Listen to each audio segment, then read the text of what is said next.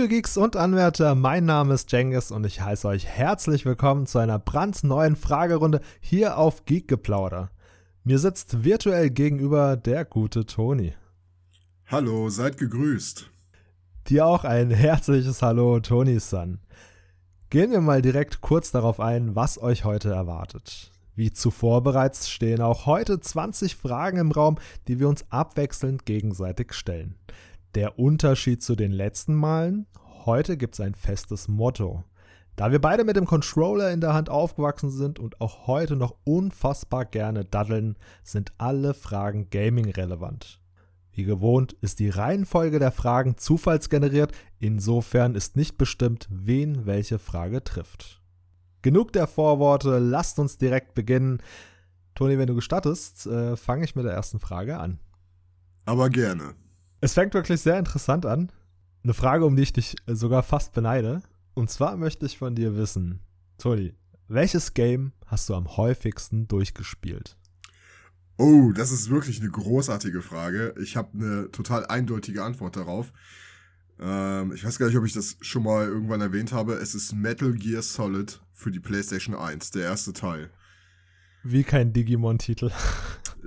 ja, also Digimon World 1 da hattest du ja irgendwann den Infinity Mountain und den konntest du ja immer wieder machen, aber nee, also bei Metal Gear Solid 1 hat das eine andere Geschichte. Ich hatte damals in der, in der Klasse, wo ich äh, quasi meinen besten Kumpel kennengelernt habe, ähm, wir waren zusammen, ich glaube, fünfte, sechste Klasse war das. Und da war das so unser Ding, Metal Gear Solid 1 und war das nicht eine Challenge? Habt ihr nicht, ich meine, du hättest die Geschichte schon mal in einer früheren Ausgabe erzählt. Ich krieg sie jetzt nicht zu 100% ja. auf die Reihe. Aber ich glaube mich zu erinnern, dass du erzählt hast, ihr habt euch da gechallenged. Wer es häufiger durchspielt oder schneller? Oder wie war das noch gleich? Ja, so kann man sich das vorstellen. Also, es war weniger so der Wettkampfcharakter, mehr so dieses, sich dann auf dem Schulhof zu treffen und zu sagen, ey, hast du es hast schon wieder durchgespielt? Ja, und dann keine Ahnung, das, das war halt in der Woche, ist das ein paar Mal passiert, ne? ein paar Mal und, in der ähm, Woche, Alter. Ja, kein Witz. Und ähm, also Metal Gear Solid 1, ich meine, fünfte, sechste Klasse, äh, du hattest viel Zeit.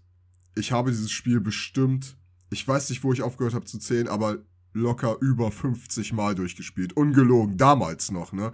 Ich hab's Ach, dann irgendwann mit 18, 19, doch, kein Scheiß. Boah. Also wirklich, also ich kann dir, wenn du mir Stift und Papier gibst, kann ich dir eine Komplettlösung davon aufmalen. Das ist nicht, ich weiß, wo jedes Item liegt, kein Scheiß. Also Metal Gear Solid 1 kenne ich in und auswendig. Krass. Und ähm, mit 18, 19 habe ich nochmal angefangen, ähm, das nochmal auf einer anderen Ebene zu spielen. Ich wollte dann alle, ähm, alle Geisterfotos schießen. Ich wollte dann hier diese, ähm, diese ganzen Titel am Ende kriegen. Ich habe es dann komplett versucht, ohne einen Gegner zu töten und ohne einmal entdeckt zu werden, dieses Big Boss Ranking zu kriegen. Ich habe es bekommen. Ich, ich habe tatsächlich mit meinem äh, PlayStation 1 Simulator sogar einen Screenshot davon gemacht und ähm, ab dem Moment war das Spiel für mich halt endgültig durchgespielt. Ne? Und ja, Metal Gear Solid 1. Lange Rede, kurzer Sinn. Wahnsinnig, wahnsinnig, wirklich. Also keine Frage, ist ja auch ein wirklich gutes und tolles Spiel und äh, hat ja auch ein, entsprechend große Anhängerschaft, die es wahrscheinlich auch alle mindestens einmal durchgespielt haben. Aber 50 klingt auf jeden Fall rekordverdächtig. Vielleicht solltest du mal an die Tür von Guinness äh, World Records klopfen. Könnte durchaus sein, dass du da vielleicht äh, unwissentlich einen Weltrekord aufgestellt hast. Also weiß ich nicht, bin ich mir nicht sicher, aber ich habe bei 50 aufgehört zu zählen. Ne? Also es kann auch locker über 80 Mal sein oder so. Ne?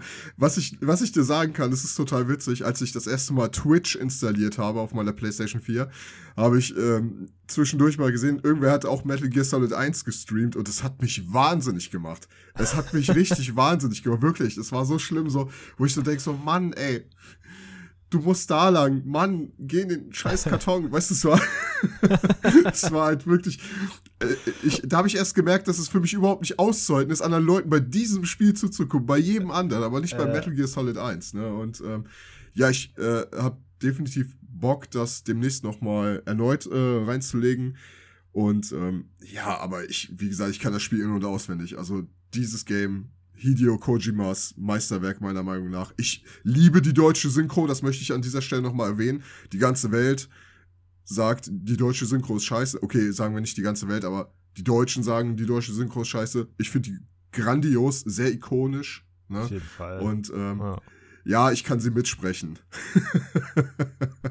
ich kann sie wirklich mitsprechen. Aber du, Toni, was mich noch interessieren würde, äh, falls du dich noch daran erinnerst, bei deinem kürzesten und schnellsten Durchlauf, wie viele Stunden hast du da gebraucht für das Game? Ähm, das muss irgendwas bei einer Stunde 20 gewesen sein. Also, das war wirklich recht schnell. Das klingt nach Speedrun.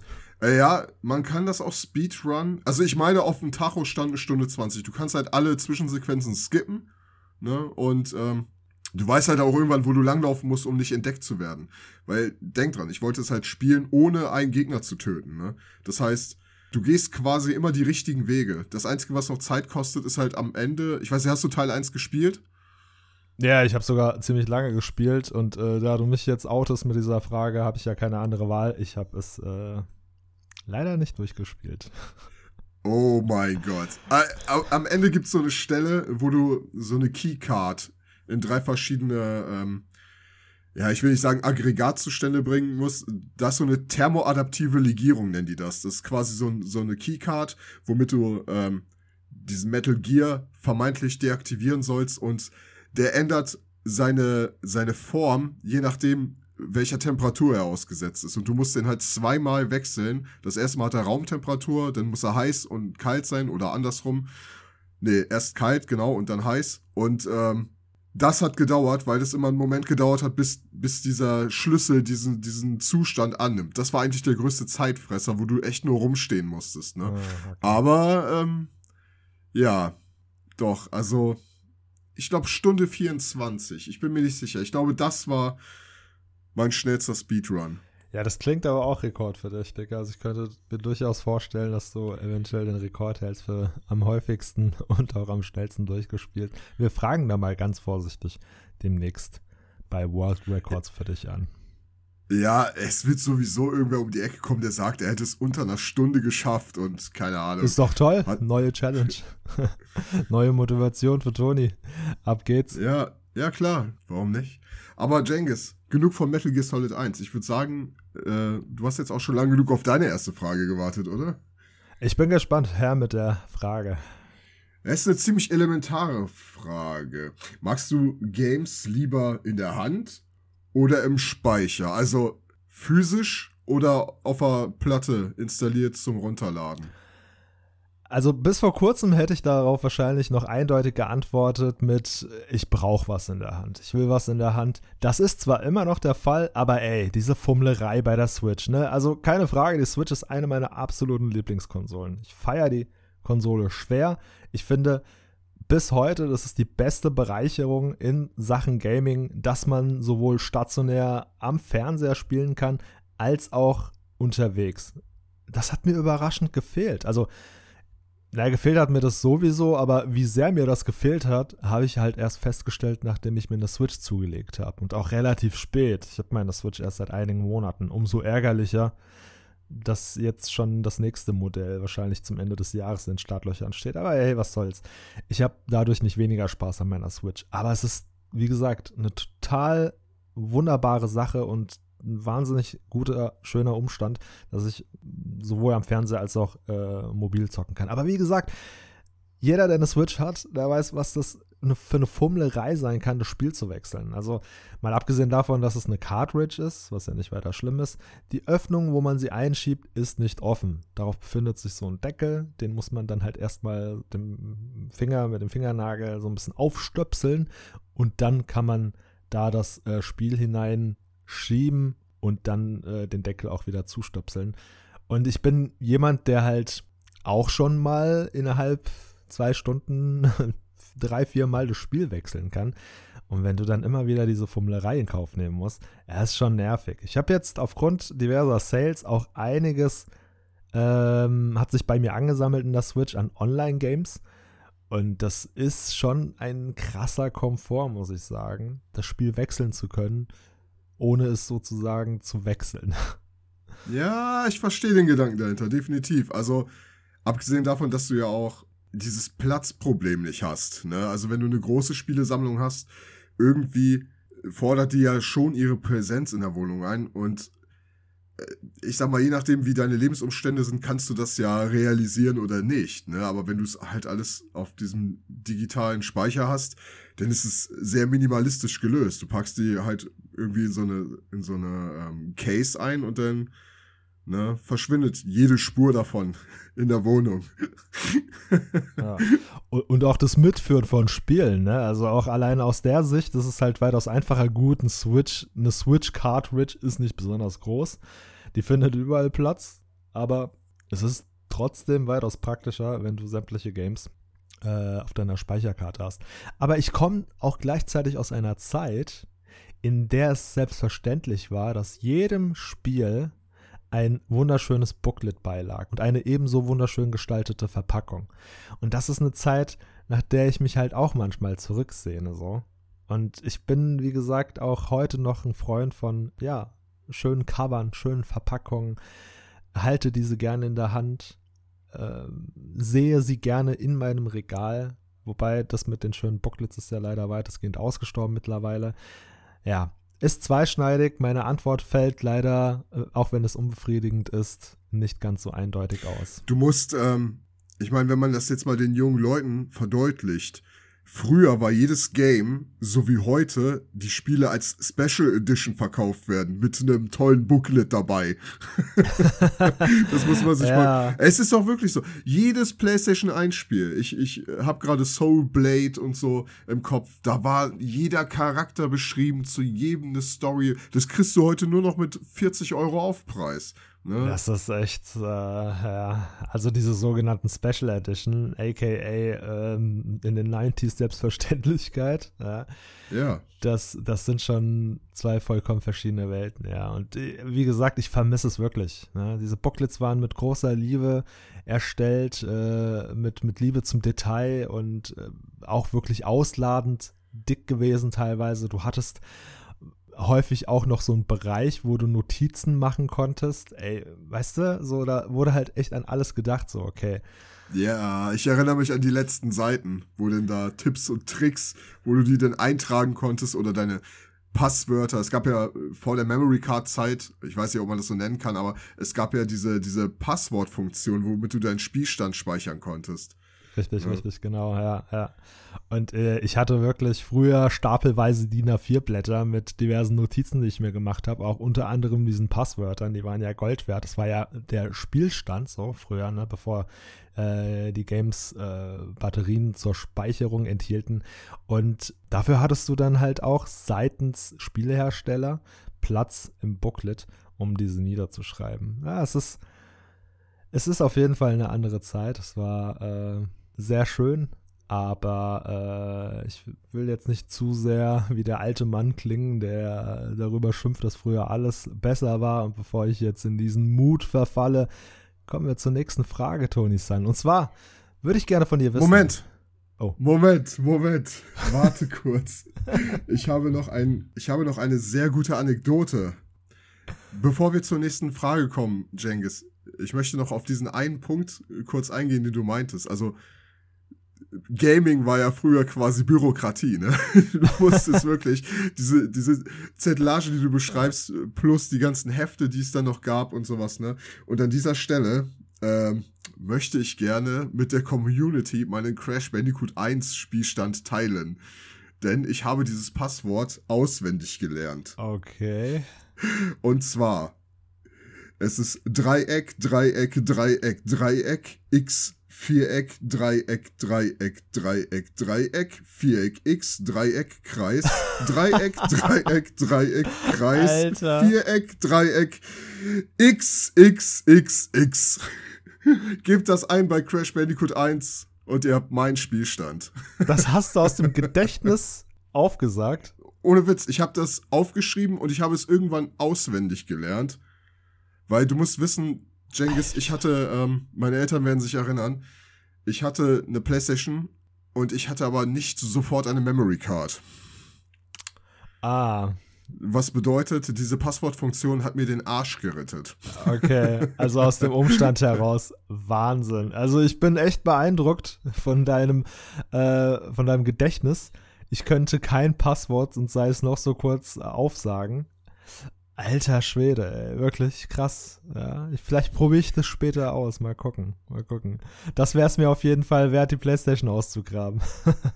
Ja, guck mal, es müsste richtig sein. Du musst es, also es ist richtig, ich bin mir ziemlich sicher. Weil solch, so ein Kram, weißt du, keine Ahnung, äh, binomische Formeln in der Schule kannst du vergessen, aber wenn ich bei Yu-Gi-Oh! Forbidden Memories den weißen Drachen mir angucken wollte, dann, dann, dann war das einfach 896311139. Das ist halt Standard so. Ey, du bist eine wandelnde Speicherkarte auf zwei Beinen, Toni, wirklich. Sehr beeindruckend. Aber nur, aber nur wenn es um sowas geht. Aber ich habe dich lange genug unterbrochen. Jetzt bin ich gespannt auf die nächste Frage. Ja, aber sollte ich mal wieder ein PlayStation 1 Spiel aus der Mottenkiste graben, werde ich mir zunächst bei dir ein Passwort dafür einholen. Gerne. Ja, die besagte nächste Frage, Toni-san. Und zwar wüsste ich gerne, welche Konsolen sind aktuell an deinem Fernseher angeschlossen? Oh, das ist eine exzellente Frage. Ähm, meine PlayStation 4 ist quasi mein Multimedia-Zentrum. Da gucke ich alles, also auch Anime, ne? Man hat diese Standard-Apps drauf installiert. Ähm, ich habe die PlayStation 2 auch angeschlossen, weil ich gerade die älteren Persona-Spiele spiele. Danke übrigens nochmal für die Empfehlung von Persona 4, Jengis. Es ist wirklich um einiges düsterer. Es gefällt mir sehr gut, ne? Also Props gehen raus an der Stelle.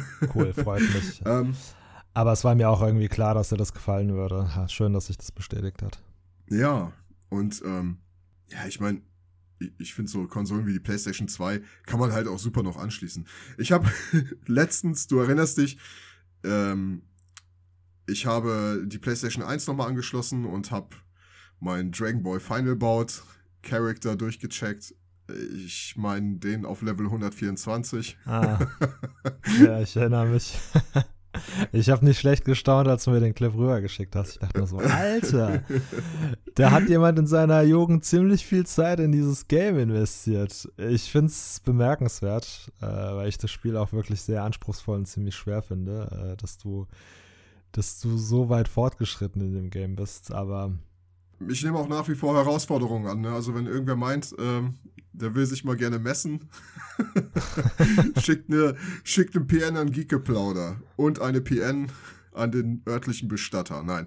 Okay. ähm, ihr habt's gehört. Ihr habt's gehört. Ihr wurdet alle herausgefordert.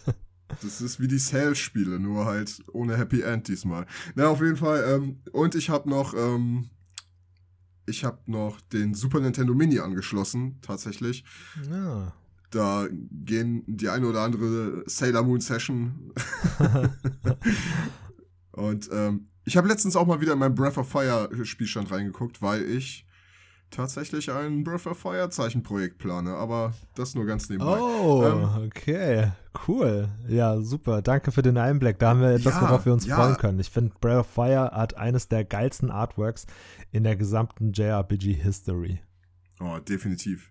Haben wir auch gar nicht so intensiv drüber gesprochen, ne? Also die, die, die ersten Teile. Aber egal. Ähm, wer deine Frage damit beantwortet, Jengis? Äh, fassen wir nochmal kurz zusammen. Also die PlayStation 1, PlayStation 4, PlayStation 2, und der Super Nintendo Mini. Genau. Meine Switch ist ja mobil, also die sehe ich da nicht als angeschlossen. Ja, die PS3, die fängt halt nur Staub, ne? Also die ist nicht richtig angeschlossen.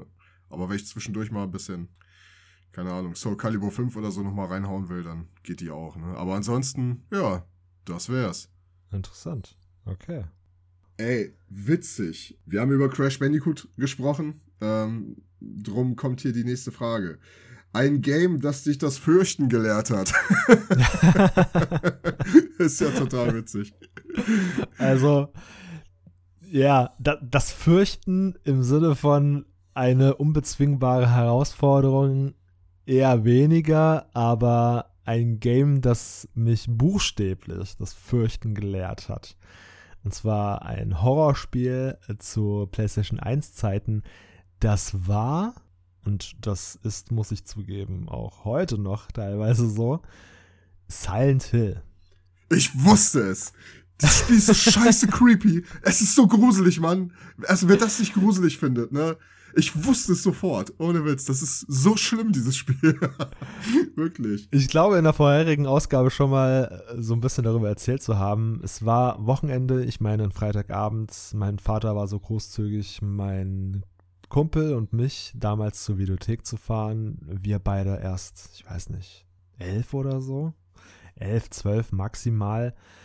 Jedenfalls haben wir uns dann ein Spiel ausgesucht und äh, es war bereits zur späten Stunde und wir waren so ein wenig in entsprechender Stimmung und dachten uns, ey, komm, machen wir doch so einen Gruselabend draus. Gesagt, getan, Silent Hill entdeckt, eingepackt, nach Hause, in die Playstation hinein, Licht aus, im dunklen Zimmer, vor der Glotze, auf dem Boden gesessen und das Spiel begonnen. Ich muss sagen, rückblickend, wir haben uns ein wenig übernommen, denn wir hatten echt eine Heidenangst. Also, mal kurz zu den Umständen von Silent Hill. Es ist ja ein Game, das auch sehr viel mit Geräuschkulisse arbeitet, wie auch viele andere Horrorspiele zu der Zeit, aber so rückblickend erinnere ich mich, dass Silent Hill das besonders gut konnte und äh, das auch äh, mehr ausgenutzt hat als andere. So hast du halt in dieser vernebelten Stadt, in der du dich fortbewegen musstest, wo du halt die Hand vor dem Auge nicht sehen konntest quasi, so neblig wie es war, die ganze Zeit im Hintergrund irgendwelche undefinierbaren Geräusche gehabt und dann auch hin und wieder so total widerliche und unheimliches Gestöhne von irgendwelchen Wesen, die du halt eben nicht sehen und erblicken konntest. Und umso schlimmer fielen die Momente aus, wenn du dann mal umherirrst und auf einmal steht vor dir irgend so ein obskures, bizarres Ungetüm, was über dich herfallen will und du flüchtest dich in den Nebel, äh, unwissentlich, ob du nicht vielleicht dem nächsten Monster so in die Arme rennst. Und äh, kleiner Fun Fact, später habe ich herausgefunden, dass das mit dem Nebel Methode war, denn die Rechenleistung der PlayStation 1 damals hat nicht ausgereicht, um äh, die gesamte Stadt und Umgebung auf einmal darzustellen. So gab man der Hardware quasi Gelegenheit zum Nachladen, indem man alles äh, ja, in Nebel gehüllt hat. Aber was damals praktische Methode war, hat uns eine Heidenangst eingejagt. Und ich meine auch, dass wir es irgendwie maximal nach einer Stunde aus der Hand gelegt haben. Und wir waren auch so eingeschüchtert. Ich habe sogar meine Mutter hereingebeten, weil ich hier halt einfach darlegen wollte, ey Mutter, guck mal, wie realistisch und furchteinflößend das ist. Und die saß völlig gelangweilt vor der Glotze und hat so äh, desillusioniert auf diesen Polygonbrei geguckt und dachte sich so, hm, was ist das? Ach ja, die Mütter. ich kenne das zu gut. Guck mal, Mama, ich habe voll das geile Schwert. Ja, hast du auch Hausaufgaben schon gemacht? Nee. ja, genau. Ja. Deswegen, meine Antwort ist jetzt relativ ausladend ausgefallen, aber eindeutig, das äh, ist und wird auch immer sein Silent Hill. Ja, geiler Titel, also keine Frage. Und äh, das mit der, mit der Rechenleistung, ne? Also, da siehst du mal, wie genial das ist. Die, sie haben quasi eine Schwäche in eine Stärke umgewandelt. Das ist, ja. das ist Gold. Also, Fall, und ich ja. muss sagen, ich habe die Grafik sehr gut in Erinnerung, ja. Und dieses, diese Polygon-Sache ist ja auch, wie soll ich sagen, stilistisch heute sogar noch. Wenn du dir so, so, ich weiß nicht, kennst du diese, diese, ich glaube, Haunted PlayStation 1 Demo? Ja. Das ist so ein, so ein Projekt, das ist heftig, oder? Das, ich habe das erste, was ich gespielt habe, wir müssen jetzt nicht zu ausladend darüber sprechen, aber die Fatum Betula ist ja auch in dieser PlayStation 1 Optik und da haben sie es ja gezielt gemacht. Quasi, es ist ja ein Switch-Spiel mit PlayStation 1 Grafik. Ja. Eins von diesen ganzen Spielen und ich finde, das hat echt Wirkung. Also, es hat wirklich Wirkung. Man fühlt sich irgendwie wie zurückversetzt in das Kinderzimmer, wo man eingeschüchtert war durch diese unvorhersehbaren Polygonen Dämonen, die dir quasi den letzten Schlaf noch geraubt haben. Also ich fühle das, Jengis, ich fühle das total. Silent Hill 100%. Auf jeden Fall. Und ich muss auch sagen, danach hat mir nie wieder ein Spiel so viel Angst eingejagt. Deswegen wird es immer auf diesem Platz thronen als das Spiel, das mir das Fürchten gelehrt hat. Im Gegensatz wüsste ich gerne von dir, Toni, hat dich die Geschichte eines Games jemals zu Tränen gerührt? Okay, ähm, ja, das ist passiert. Das erste, was mir dabei einfällt, ich weiß nicht, ob man davon Story sprechen kann, aber kennst du das Spiel Journey? Oh ja. Hm. Wunderschönes Spiel, wirklich. Das ist ein Kunstwerk aus einem Guss. Es ist wirklich, ich, ich finde es sogar ein bisschen dreist, es einfach nur als Videospiel zu betiteln. Das ist wirklich, dieses ganze Spiel ist eine Meditation. Das ist einfach komplett, also Journey, PlayStation 3, ich weiß nicht, welche anderen Plattformen noch, ich habe es für PS3 gespielt. Ähm, ich glaube, The Game Company heißen die, glaube ich. Die haben ganz gezielt, äh, ja, sich die Vision auf die Fahne geschrieben, dass sie halt Spiele entwickeln wollen, die ähm, ja Menschen in einen anderen Bewusstseinszustand bringen oder eine andere Sicht auf die Welt bekommen. Und oh mein Gott, dieser Moment bei Journey, ich spoiler hier jetzt nicht, aber als ich es durchgespielt habe, da hatte ich am ganzen Körper Gänsehaut. Wirklich, ich hatte am ganzen Körper Gänsehaut und das war wie eine Satori, wie eine kleine Erleuchtungserfahrung. Ich kann jedem dieses Spiel wärmstens empfehlen. Und nicht mal eben nebenbei oder so, sondern hinsetzen, ganz in Ruhe, ohne irgendwen anders, alleine sich darauf einlassen. Das kann man auch an einem Tag schaffen, aber dieses Spiel, Jengis, da, ich weiß nicht, ob ich das dem Spiel zu Schulden kommen lassen kann oder einfach der kompletten emotionalen Tiefe, die dieser Moment hatte, dieses Spiel durchzuspielen, aber doch, da liefen Tränen. Da liefen Tränen Wow. Nicht mal wegen dem, was ich auf dem Bildschirm gesehen habe, sondern das, was dieses Spiel in mir ausgelöst hat. Und das muss ein Spiel erstmal schaffen. Also, ich würde jetzt zwar sagen, keine Werbung an der Stelle, aber doch, Mann, ihr müsst dieses Spiel, ihr müsst es spielen. Ihr müsst es spielen. Nein, ihr, ihr müsst es erleben. Das hat mit Spielen nicht mehr viel zu tun. Ihr müsst es erleben. Das ist großartig. Wahnsinn, Wahnsinn. Ja, ich krieg eine Gänsehaut bei der Lobeshymne, die du hier gerade auf dieses Spiel hältst. Und ich glaube, das ist auch äh, im Interesse eines jeden Spieleentwicklers. Das ist, glaube ich, die allergrößte Ehre, die einem Spielerentwickler zuteil werden kann, wenn ein Spieler darlegt, wie emotional überwältigt er von seinem Werk ist. Und ich würde auch sagen, zu Recht wurde dieses Spiel zugeballert, regelrecht bombardiert mit einem Award nach dem anderen. Es gilt bis heute als eines der Referenztitel des Indie-Genres. Und deine Darlegung gerade ist halt einfach nochmal so ein Bilderbuchbeispiel dafür. Warum? Und ich finde es auch so schön, dass du halt nochmal betont hast, Johnny ist ein Spiel, aber in allererster Linie ein Erlebnis wie kein zweites. Und weißt du, was ich an dieser Stelle komplettieren kann? Ich habe dieses äh, von Moggy, dieses Game-Meme, was ja kein Meme ist, aber diese Liste, ähm, so, wo, wo du verschiedene Spiele in diese Tabelle einordnest. Ich habe, gerade in diesem Moment ist der Funke übergesprungen. Es hat mir nämlich noch das beste Spiel gefehlt aller Zeiten. Und ich würde, boah, doch, ich gehe all in. Ich sage, Journey ist das beste Spiel, was ich je gespielt habe. Kein Scheiß. Krass, ja. wow. Und okay. ne, Wirklich. Aber egal. Genug davon. Ich war jetzt sehr melancholisch. Werden wir etwas weniger melancholisch, legen wir die Melancholie zur Seite und ziehen wir die Boxhandschuhe an. Bei, bei Fighting Games, Jengis. Lieber erster Player oder zweiter Player? Linke oder rechte Seite? Ich weiß ehrlich gesagt gar nicht, ob das so weit verbreitet ist, äh, beziehungsweise ob es da vielen anderen auch so geht, aber tatsächlich habe ich bisher immer darauf bestanden, der erste Player sein zu dürfen, und zwar auf der linken Seite.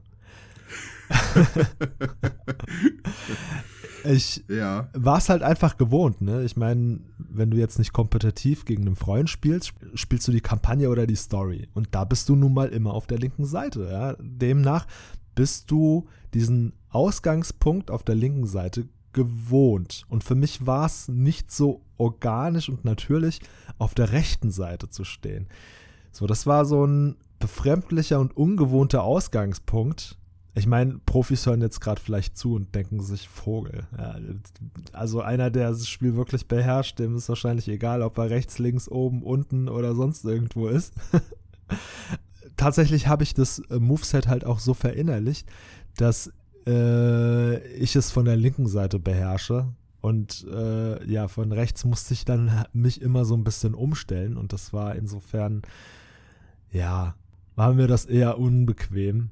Meine Freunde wissen, wer äh, auf meiner Couch einen Controller in die Hand kriegt, wird immer der zweite Player sein. Unter meinem Dach bin und bleibe ich Player Number One. aber ich finde das, find das vollkommen legitim. Also, ich will die Frage jetzt nicht auch beantworten, aber ich kann dich da verstehen, definitiv. Ähm, Gerade was das Moveset angeht, Jengis, ähm, es, es gibt eigentlich in Beat'em-Ups nur einen einzigen Charakter, den ich ja, okay, es gibt zwei bei zwei Beat'em-Ups, aber einen, wo ich wirklich sagen würde, da habe ich mich lange hingesetzt und das ist hier Ling Shao Yu aus Tekken und von der anderen Seite, also man merkt regelrecht, ich glaube, selbst Profis würden das zugeben, es gibt eine starke und eine schwache Seite. Garantiert. Ja. Wie beim Fußball, bin ich mir ziemlich sicher. Ich frage mich immer, wie ist das eigentlich bei diesen äh, Turnieren geregelt, äh, wer da links oder rechts steht. Aber wie gesagt, also ein Profi, der seinen Charakter beherrscht, dem ist es wahrscheinlich im Endeffekt eh egal, wo er jetzt steht. Ich würde wahrscheinlich ganz peinlich bei so einem Turnier in die Menge rufen: Erster Player! ja. So, und alle gucken Shotgun. so irritiert. ja, genau. ja. Und, und alle nur so wie bei Switch. Hohecker raus. ja. oh Mann. Ja, nice. Dann kommen wir zur nächsten Frage. Diese lautet, Toni, deine Top 3 Gaming-Genres sind. Ah, oh, das ist auch wieder eine sehr gute Frage. Oh ja, das ist eine sehr, sehr gute Frage. Ähm, also RPG und JRPG würde ich gerne als eins zusammenfassen. Ja, würde ich auch machen. Ne? Also da will ich jetzt nicht so auseinandersplitten. Das äh, sowieso schon mal, das ist, also als ich das erste Mal ein RPG oder ein JRPG gespielt habe, nachdem ich aus quasi der Jump and Run und Plattformer-Welt äh, mich da mal reingetraut habe, das war für mich quasi, oh krass, es gibt auch Spiele, wo man nicht nur auf einem Pfad langlaufen kann. und ähm, wo man charakterlichen Progress machen kann, vor allen Dingen, ne? Also, ich weiß noch, ja. da öffnet sich einem eine komplett neue Welt. Also JRPG haben wir intensiv drüber gesprochen, ne? Ähm, aber noch nicht genug. Also will nee. ich an der Stelle betonen, dass es durchaus sein kann, dass da noch einiges kommt und das wird auch sehr wahrscheinlich eintreten. da kann ich für uns alle drei sprechen. Ja, ja, doch, ich bin mir ziemlich sicher. Ich bin mir ziemlich sicher. Ich, ich will mich nur nicht zu sehr wiederholen an dieser Stelle, weil ich bin ja immer sehr großzügig mit Lobpreisungen, was dieses Genre angeht. ähm, Aber bisher immer zu Recht, muss ich sagen. Ich habe noch nie irgendwie ja. den Eindruck gehabt, äh, es ist überzogen bisher immer zurecht. Definitiv. Das zweite, also es gibt hier kein Ranking. Ich würde einfach drei Favoriten nennen. Ich würde jetzt nicht sagen, dass eins davon am besten ist oder so, sondern einfach meine drei Lieblingsgenres. Ja, ähm, ich würde auch gern Fighting Games und Beat'em Up tatsächlich in eine Kategorie reinpacken, weil, also Fighting Game ist ja Tekken, Street Fighter, Mortal Kombat und äh, Beat'em Up ist ja eigentlich sowas wie Street of Rage so, weißt du, so. Genau, Turtles in Time. Ja, also für mich ist das Rumgekloppe, ne, und das mag ich halt auch immer. Angefangen bei Tekken, Soul Blade, über Soul Calibur dann später. Ich bin in Street Fighter Gen reingekommen und ich, ich weiß nicht. Das letzte, was ich gespielt habe, war das One Punch Man Spiel, was du so verabscheust. Ja. und ich total feier. Ich liebe den Anime, aber es ist so, äh, es ist so sinnbefreit, ein Fighting-Game zu machen, auf Basis eines Anime-Charakters, der eigentlich nur eine äh, Satire des gesamten Superhelden-Genres ist und dessen Prämisse der sogenannte One-Punch ist. Also der halt die gesamte Angelegenheit klärt mit einem Schlagzeug. Ich weiß jetzt nicht, wie sie es konkret in dem Fighting-Game gelöst haben das wird sich da wahrscheinlich so ein bisschen anders äh, darstellen, aber. Nein, nicht wirklich. Echt? Das ist nicht dein also Ernst. Also, also du kannst mit Saitama One die Gegner mit einem Schlag zerlegen oder was? Du musst es dir so vorstellen. Ähm, was sie gut gemacht haben, das haben sie bei äh, Dragon Ball Xenoverse und bei Jump Force auch, ja, bei Jump Force sogar noch ein bisschen besser gelöst. Du bist in der Hauptrolle. Und in dem One Punch Man Game ist es halt auch so. Und du wächst da zu einem Helden heran und äh, spielst die Story nach, als wärst du dabei gewesen, als Held quasi. Und äh, in diesen Situationen die manchmal ausweglos sind. Gibt's denn, es ist halt nicht, kommt halt nicht übermäßig viel vor, aber irgendwann kommt dann Saitama, da läuft dann so ein Timer runter oder er kommt halt storybedingt durch eine Cutscene rein. Ja, und dann brauchst du halt quasi einmal die Schlagtaste drücken und dann ist halt wirklich Ende, ne? Du kannst natürlich auch, ähm, ich mach das immer, ich äh, power ihn vorher auf und mach dann immer den Serious Punch, weil ich diese Animation so ja. feier. Aber es würde auch, ein ganz normaler Schlag würde halt auch reichen, ne? Aber oh Mann, das ist ja nicht so okay. episch. Nee, ähm, das dritte Genre. Wir hatten JRPGs, wir hatten Fighting Games. Also du willst jetzt ein bisschen mogeln gerade, ne? Merkst du? Nennst jetzt Beat'em Up und Fighting Game gemeinsam als ein Genre. Okay, okay, okay. Also wenn ich mich entscheiden soll, wenn ich mich entscheiden soll, dann äh, ist Fighting Games schon höher. Natürlich mag ich mag, mag ich so Beat'em Up Titel zwischendurch und auch mal gegen, aber also wenn ich die Wahl haben müsste, dann würde ich definitiv das Fighting Game bevorzugen. Ey, ich komm schon, ey. Okay. Wie viele Stunden habe ich in Soul Calibur investiert? Mehr als in Bewerbungsschreiben. Gut, das ist als Erzieher auch nicht so schwer, aber okay. Ähm, ja. Das ist auch der Grund, warum Toni heute mit Kindern arbeiten muss. ja, richtig. Wegen meinen Präferenzen bei Fighting Games, genau. ja. Okay, das dritte Genre. Oh, es ist nicht so leicht, ehrlich gesagt. Natürlich mag ich so Spiele wie Legacy of Kane oder so. Oder Devil May Cry. Finde ich auch gut. Ähm, Warte, Legacy of Kane würde ich, glaube ich, einordnen bei Action Adventure. Ja. Wohingegen Devil May Cry so Slasher sind, oder? Ja, schon, schon. Aber ich mag auch gern Strategiespiele. Also, uh, es ist ein toughes Thema. Ist ein toughes Thema. Was haben wir denn noch? Shooter haben wir noch gar nicht, ja. Ja, Third-Person-Shooter oder Ego. Dann haben wir noch, ja, wie gesagt, ne, mit Devil May Cry die Hack and Slay. Jump'n'Run hast du bisher auch noch nicht genannt. Aber nee, ich, ich glaube Action-Adventure. Also Action-Adventure kann man schon, will ich schon sagen. Also ich, ich meine, The Legend of Zelda ist ein Action-Adventure. Es ist ja kein RPG ja. als solches. Nee, überhaupt nicht. Also bis zum letzten Teil, Breath of Wilds, äh, hat es auch keinerlei RPG-Elemente, würde ich jetzt mal sagen. Naja, wobei, also das Looten von Gegenständen wird der eine oder andere vielleicht als festen Bestand, als festen RPG-Bestandteil mitzählen. Aber da fehlt mir einfach so der Charakter-Progress. Und bei, ähm, bei Breath of Wild war das ja ziemlich ausladend und äh, sehr umfangreich mit dem, mit dem Looten und äh, ich finde, das ist so das erste Game, was auch RPG-Elemente integriert hat, wirklich. Also würdest du sagen, deine Nummer 3 ist Action Adventure? Ja, ja also mit Überzeugung. Ich, ich habe mich jetzt nochmal umgeguckt. Also hier Legacy of Kane fand ich übelst geil. Ich habe äh, gerne so Spiele wie Akuji, The Heartless, Medieval. Hm. Das, das ist ja, passt ja alles so ein bisschen damit rein.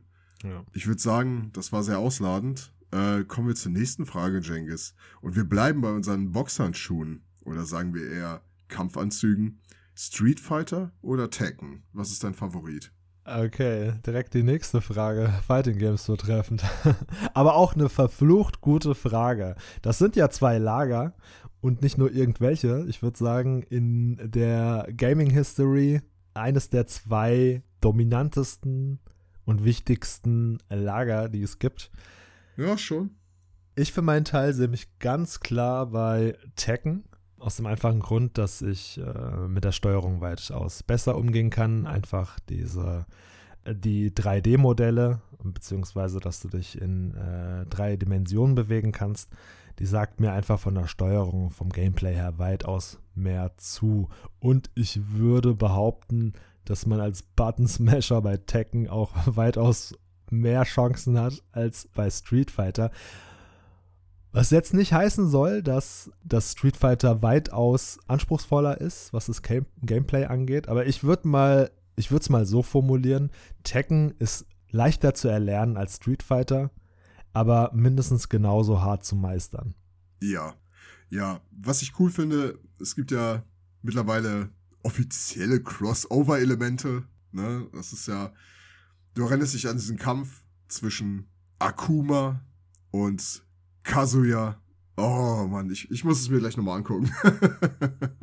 das ist so großartig. Akuma wohl bemerkt einer der wirklich stärksten und coolsten Charaktere äh, in Tekken 7. Also sein Auftritt durch und durch gelungen. Die haben ihn, finde ich, storytechnisch sinnvoll und sehr cool eingebaut, auf jeden Fall. Also sein Auftritt ist da sehr gelungen. Paradoxerweise einer meiner absoluten Lieblings-Tekken 7 Charaktere ist Akuma aus Street Fighter. Was mir hingegen nicht so sehr zugesagt hat, ist das offizielle Crossover. Und zwar das Crossover-Game Street Fighter vs. Tekken. Ich finde, dass an für sich, was den Artstyle angeht und auch so das Einbetten der Tekken-Charaktere in die Street Fighter Engine, sehr gelungen. Aber eben, weil mir die Tekken-Steuerung weitaus mehr zusagt als die Street Fighter, hat mir das Spiel dann letztendlich leider nicht so zugesagt. Und leider es sollte ja noch ein Tekken vs. Street Fighter Spiel geben, wo sie den Spieß einmal umdrehen, sprich Street Fighter Charaktere in Tekken eingebettet mit der Tekken Engine, ja, also ähnlich wie sie es mit Akuma gemacht haben. Aber das ist offiziell, wie ich neulich erst gelesen habe, leider zu den Akten gelegt worden. Ja, das fand ich auch sehr, sehr schade. Street Fighter Cross Tekken, ähm, hieß es, glaube ich, ist ähm, wirklich ein großartiges Spiel. Ich, den ersten Impuls, den ich hatte, ich habe das äh, damals mit einer guten Freundin gespielt und wir waren übelst geflasht davon, weil der Bildschirm einfach bei Two on Two so heftig überladen war.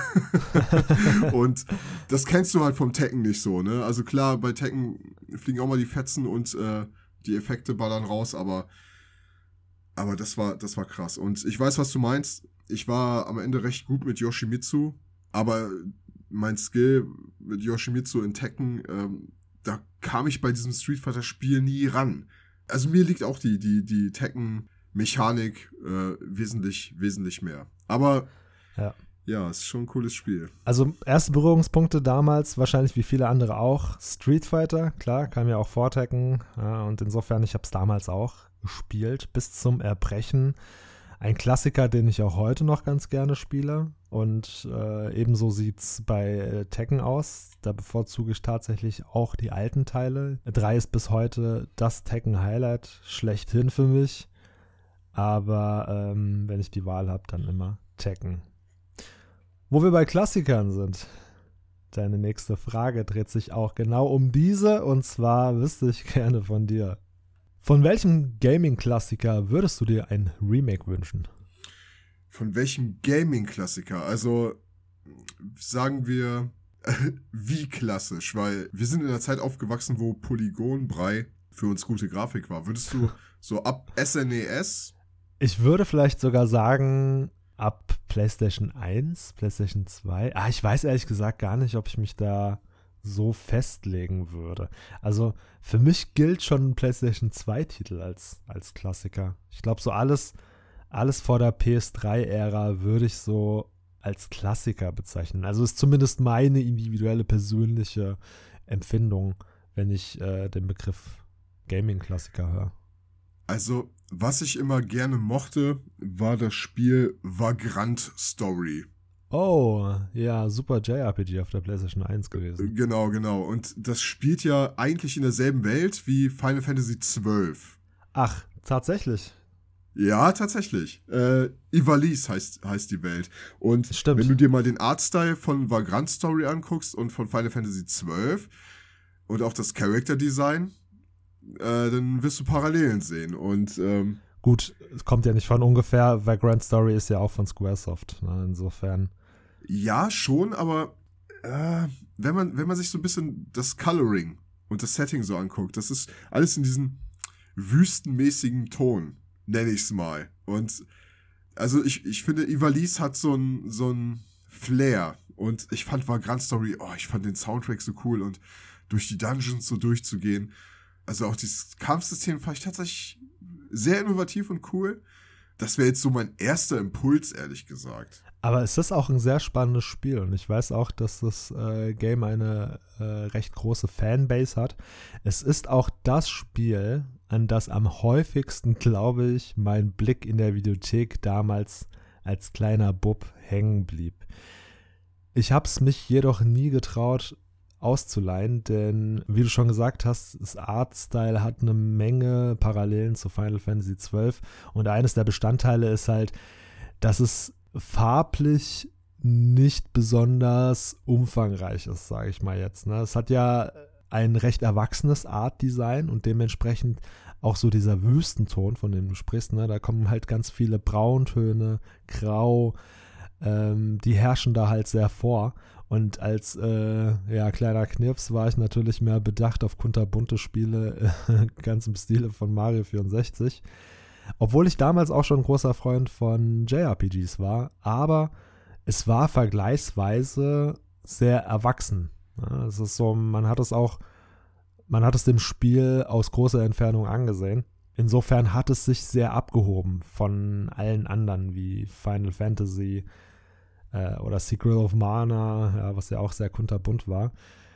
Aber rückblickend ist es auch ein Spiel, ähm, worüber ich häufig nachgedacht habe, mal hineinzuschnuppern, gerade wegen dieser erwachsenen Thematik. Und ich glaube, dass mich das heute mehr ansprechen würde, als es damals getan hätte. Das Einzige, was mich heute noch davon abhält, ist äh, die recht veraltete Grafik. Insofern, auch wenn ich das Spiel nicht so gut kenne, würde ich mich über eine Möglichkeit, es nachzuholen, in modernem Gewand freuen.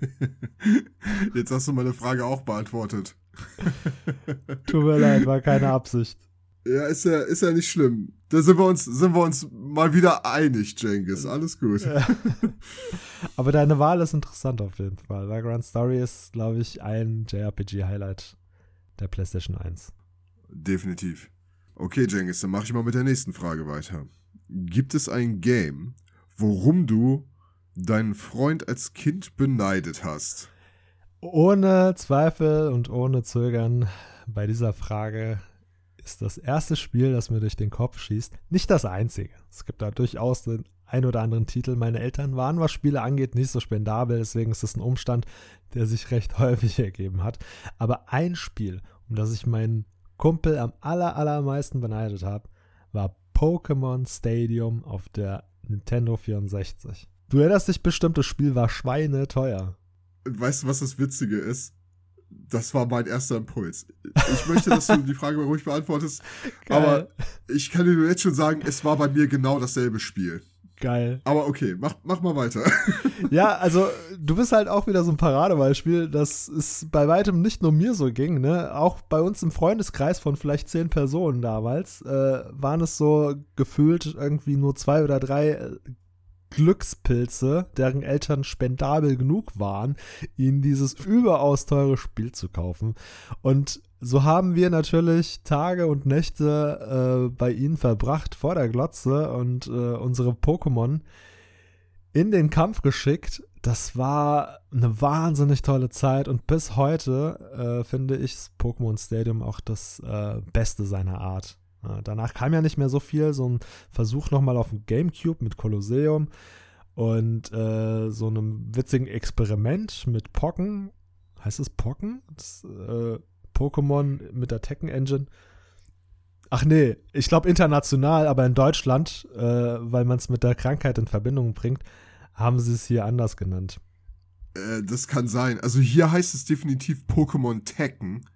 Und ähm, ich finde es fantastisch. Aber ich weiß, was du meinst. Also die Pokémon Stadium Vibes, die sind unwiederbringlich.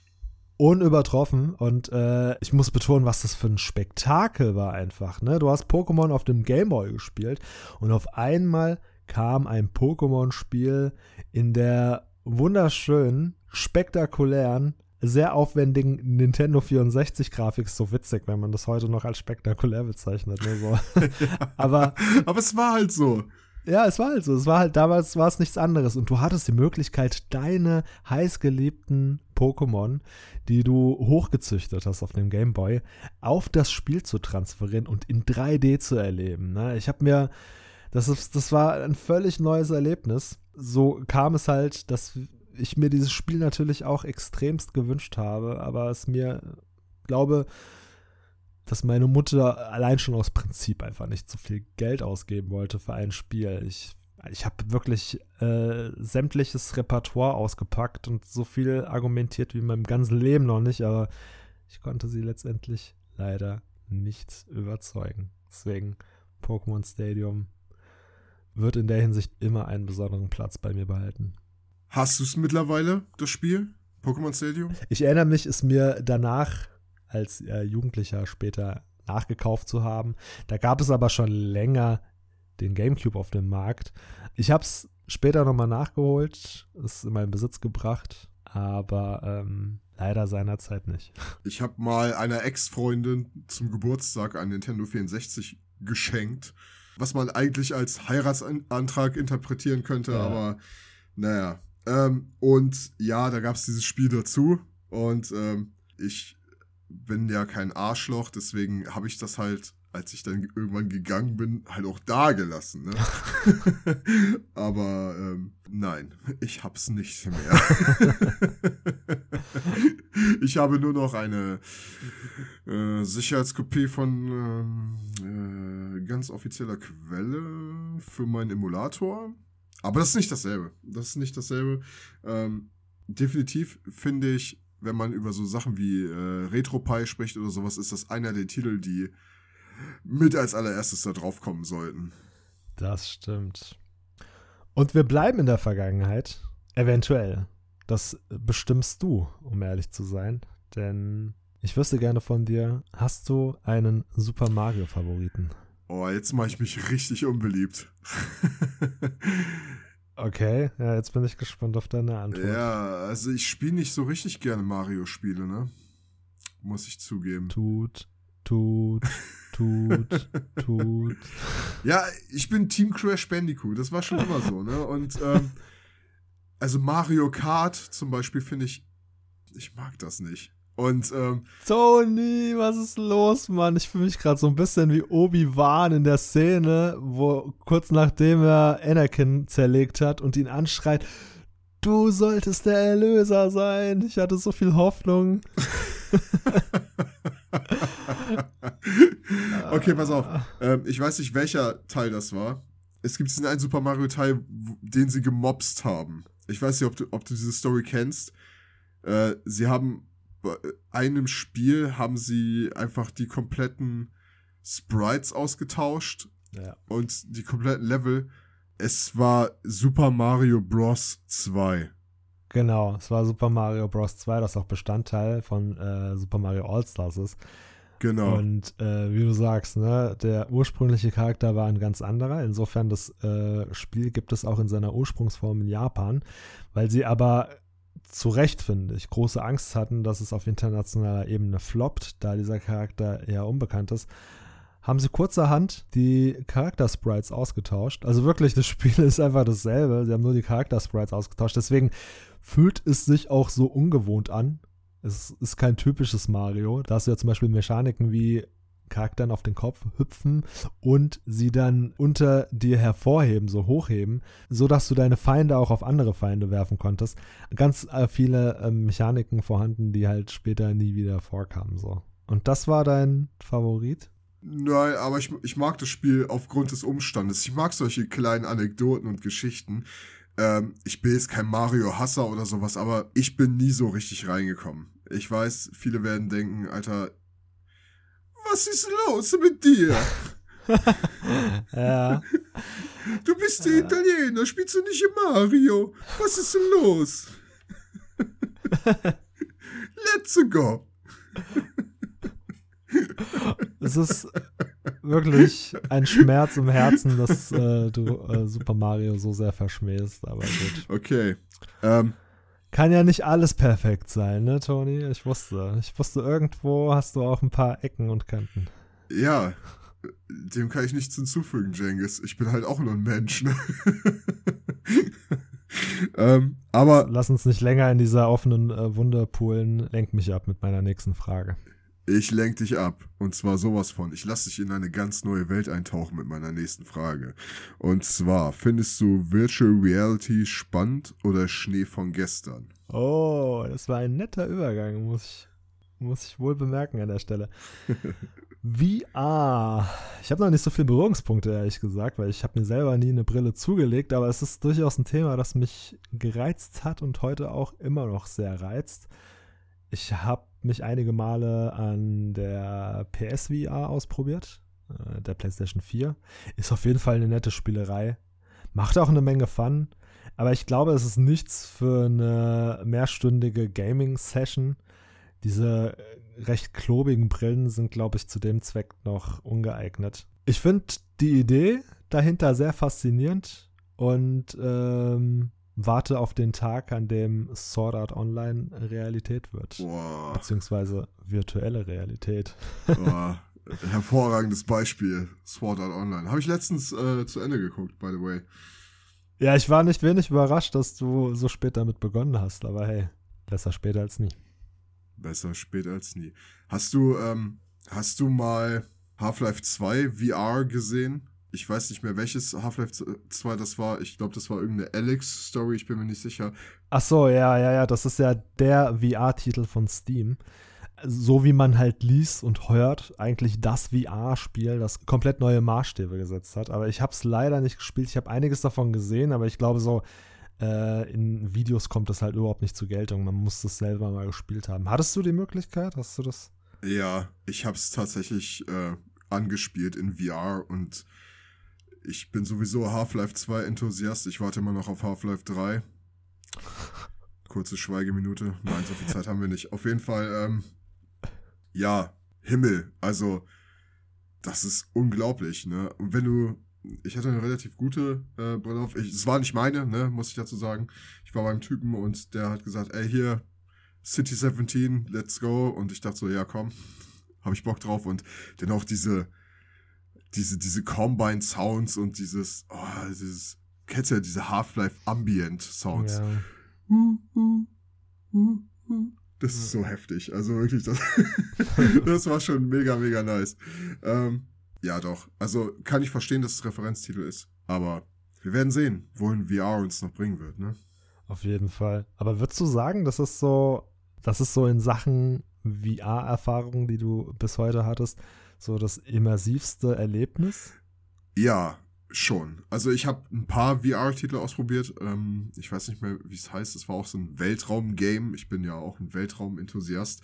Das war auch ziemlich nice, aber du warst halt wirklich, ich habe diese VR-Brille aufgesetzt und du warst halt wirklich in Half-Life drin. Es hat sich wirklich echt angefühlt und ich war auch froh, dass ich da nur 10 Minuten angespielt habe, weil das war das erste Mal, wo ich gedacht habe, okay, wir kommen wieder auf eine Schiene, wo Gaming wirklich bei mir Suchtpotenzial entfalten könnte, wie früher halt so. Ne? Und das, das äh, war wirklich krass. Wenn du die Möglichkeit hast, irgendwie, keine Ahnung, mal auf einem Geburtstag bist und irgendein so Dude hat sowas, nimm's mit, sage ich dir. Nimm's mit. Das ist großartig, echt. Schöne Erfahrung. Allein deine Aussage beweist ja wieder, wie viel Potenzial einfach in VR steckt. Aber es ist halt, wie gesagt, ne, es ist noch nicht so ganz ausgereift und es ist noch recht weit entfernt von dem, was ich mir davon erhoffe. Aber mal gucken. Ja, vielleicht shaken wir in zehn Jahren Hands in der virtuellen Reality und äh, hauen uns dann anschließend äh, die Köpfe ein mit Schwert und Schild. Ich freue mich drauf. ich mich auch. Die nächste Frage ist auch wieder eine recht spannende und zwar eine, auf dessen Antwort ich sehr, sehr gespannt bin. Toni, hat dein Controller jemals Bekanntschaft mit der Wand gemacht? Aus Wut über ein Spiel? Welcher Controller hat das nicht bei mir getan? Nein, ähm, seitdem Controller kabellos sind, gehe ich etwas anders mit denen um. Früher war es so, muss ich jetzt ehrlich sein, PlayStation 1 Controller habe ich gerne gedrückt. so dieses, diesen Drang, sie in der Mitte zu zerbrechen. Sie sind verdammt massiv. Man kriegt sie nicht. Also mein zwölfjähriges Ich hat sie nicht zerbrochen bekommen. Dragon Ball Fighters hat mich an den Punkt gebracht, meinen PlayStation 4 Controller sowas von an die Wand zu scheppern. Und ähm, er, er hat es gerade so überlebt. Ich, es ist auch, ich spiele immer noch mit dem Controller, aber diese Kerbe, die seitdem drin ist, die spüre ich jedes Mal beim Spielen. Ne? Und da sind wir wieder bei Fighting Games oder auch bei Beat'em Ups. Diese Spiele sind prädestiniert dafür, mich wütend zu machen. Ich glaube, da geht es einigen so. Und ähm, ja, ich weiß nicht mehr, welcher Kampf es war. Ich war zu dem Zeitpunkt schon recht gut in dem Spiel und bei meiner Frustrationskurve ist es so, umso besser ich in einem Spiel bin, umso weniger kann ich ertragen, wenn ich in dem Spiel nicht gewinne. da bin ich ein super schlechter Verlierer. Und oh mein Gott, hat das geknallt. Hat das gescheppert. Ich, ich finde es so interessant, dass das erst jetzt eingetroffen ist. Ich hätte eigentlich eher erwartet, dass äh, die Versuchung, bei einem Wutanfall so einen Controller zu zerlegen, in jungen Jahren größer ist, weil man da vielleicht auch noch nicht so über so viel Selbstbeherrschung äh, verfügt. Daher hatte ich eher erwartet, dass dir das so in jungen Jahren passiert ist, aber steigen wir Fighters. in den jungen Jahren war es eher so, Playstation ausgemacht, CD brutal und aggressiv rausgeholt, aufs Bett geworfen, damit sie nicht zerkratzt, Kissen draufgelegt und dann voll heftig Mittelfinger drauf gezeigt. das ist so, das ist so das. Du scheiß Spiel, du Drecks Kackspiel. Und zehn Minuten später, okay, ich probier's nochmal. Ja, ja, man kennt das. Aber ich finde es auch bemerkenswert, dass der Controller trotz äh, äußerlichem Schaden noch funktioniert. Ist der PlayStation 3 Controller gewesen oder PS4? PS4, PS4-Controller. PS4, okay. Also tatsächlich mein PS3-Controller hat nie so gelitten. Das muss ein glücklicher Zufall gewesen sein, weil der war ja auch schon kabellos. Das hätte ja locker auch passieren können. Aber ja. Ja, das ist äh, die Geschichte. Umso besser, dass er kabellos ist. Stell dir mal vor, der, der hängt noch eine Konsole dran und du wirfst so kräftig, dass die Konsole mit rum mitfliegt.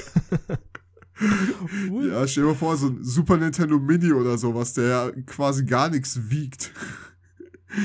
Du siehst nur noch, wie so eine Konsole samt Controller dran einmal quer über den Raum fliegt. Ui, it's a me, Super Nintendo.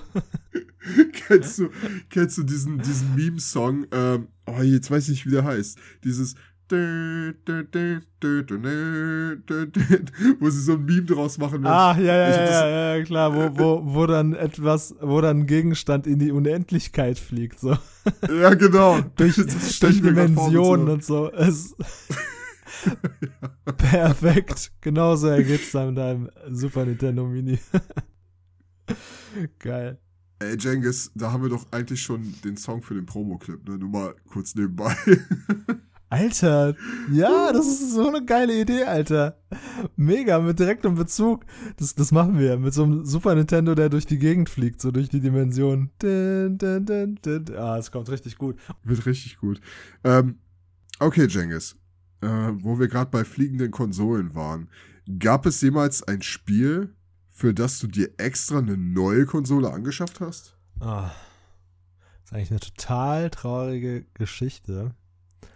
Denn die Antwort dieser Frage hat einen direkten Zusammenhang zu einer vorherigen Frage. Nochmal zurück zu Pokémon Stadium. Ich wusste es. Also angeschafft. Es ist eigentlich noch weitaus trauriger, denn ich habe mir keine neue Konsole zur damaligen Zeit angeschafft. Ich glaube, die Geschichte hatte ich auch schon mal irgendwo gedroppt, aber ich muss bei der Frage nochmal darauf zurückkommen. Ich habe mir keine neue Konsole angeschafft. Es war äh, noch viel schmerzlicher. Ich habe eine heißgeliebte Konsole zu der Zeit. Weißt du, das zeigt halt nochmal auf, wie gehypt ich auf dieses Game war. Ich habe eine heißgeliebte Konsole, habe ich eingetauscht gegen einen N64 und zwar meine PlayStation 1. Uh. Ich hatte damals einen Mitschüler, der selber halt äh, eine N64 hatte und äh, logischerweise, wie sollte es auch anders sein, am Besitz einer PlayStation 1 interessiert war die weitaus bessere Konsole. Nein, also darüber lässt sich streiten, aber die PlayStation 1 hatte natürlich weit, weitaus mehr Spiele. Ja. Lange Rede, kurzer Sinn. Ich habe mich dann äh, darauf eingelassen. Naja, ich war der Initiator. Ich habe gefragt, so, ne?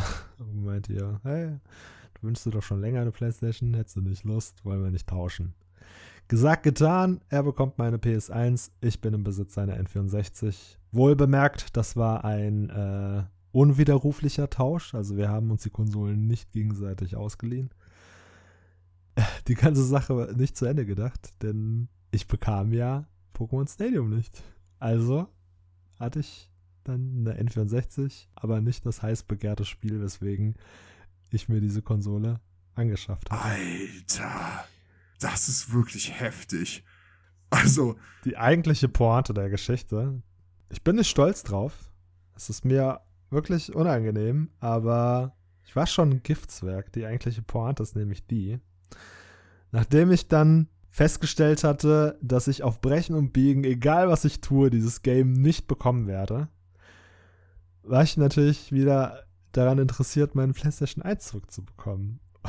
Und weil ich mir nicht anders zu helfen wusste, um ihn dazu zu veranlassen, sich auf den Rücktausch einzulassen, habe ich ihm gesagt, dass ich ganz schrecklich Ärger von meiner Mutter bekommen habe und dass sie sehr erzürnt darüber ist und dass ich die PlayStation 1 auf jeden Fall zurückholen muss. Ja.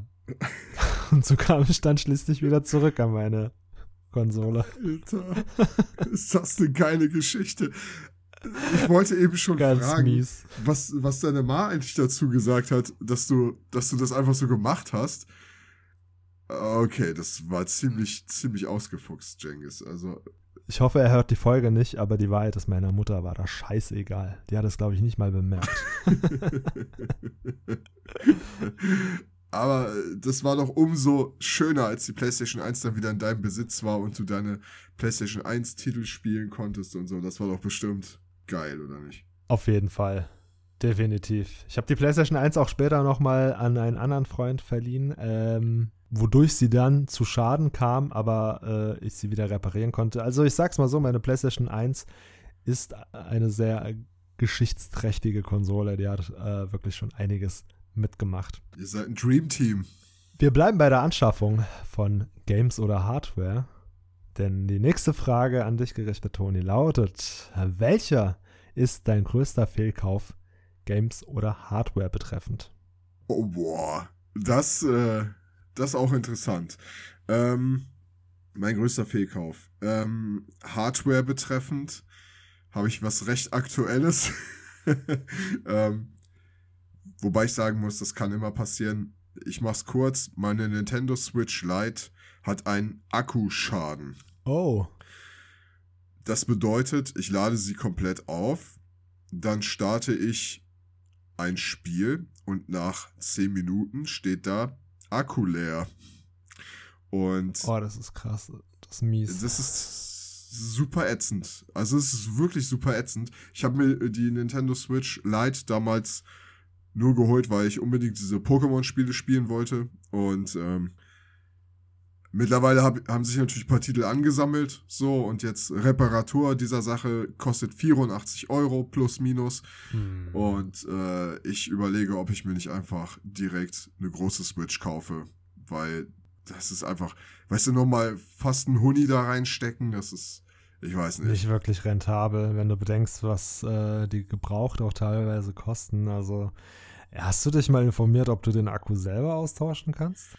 Ja, da gibt es auch coole Akku-Kits und sowas, und dass du das machen kannst, aber immer wenn es so in die Richtung geht mit, also ich habe mich da nur quer gelesen, ne? Ich habe Mhm. da nur quer reingelesen.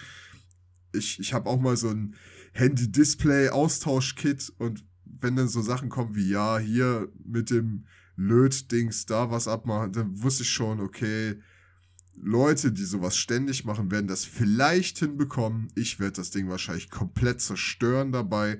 Also ähm, ich Oh. bin ich bin da eigentlich sonst immer enthusiastisch, aber nachdem ich mal mein Samsung Galaxy S4 von einer Spider-App befreien wollte und danach eigentlich nur noch einen Haufen Schrott hatte, bin ich etwas vorsichtiger mit meinem Enthusiasmus in diese Richtung.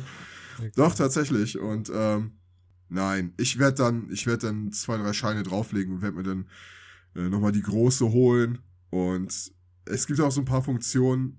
Ich glaube, du kannst mit der großen ähm, bei Pokémon jetzt zum Beispiel zwischen Pokémon Go und den äh, Schild und Schwert oder Let's Go Titeln halt auch hin und her tauschen, was mit der mit der mit der Light-Variante nicht geht. Es sind schon so kleine Sachen, wo ich denke, ah, kann man doch gleich in eine große investieren. Weißt du, wie ich meine? Ja, vor allen Dingen, wie gesagt, ne, das nächste Modell steht ja schon quasi mehr oder minder in den Startlöchern, beziehungsweise ist in einem fortgeschrittenen Entwicklungsstadium. Und insofern äh, würde es sich hier eigentlich anbieten, einfach nochmal vielleicht ein halbes Jahr zu warten, äh, weil die wahrscheinlich, weil die voraussichtlich äh, Ende des Jahres, Anfang nächsten Jahres erwartet wird. Kannst du dir gleich schon das nächste Modell zulegen. So lange kann ich auch noch warten. Ich habe eh noch genug zu tun. Ja, spieletechnisch, Jengis, habe ich nichts. Also, ich bereue keinen einzigen Spielkauf. Ich bin da auch sehr, sehr dankbar. Es gibt viele Spiele, die ich spielen kann, wo andere Leute sagen, ey, was das? ne? ähm, da habe ich tatsächlich entweder Glück gehabt oder ich bin halt wirklich sehr, sehr pflegeleicht.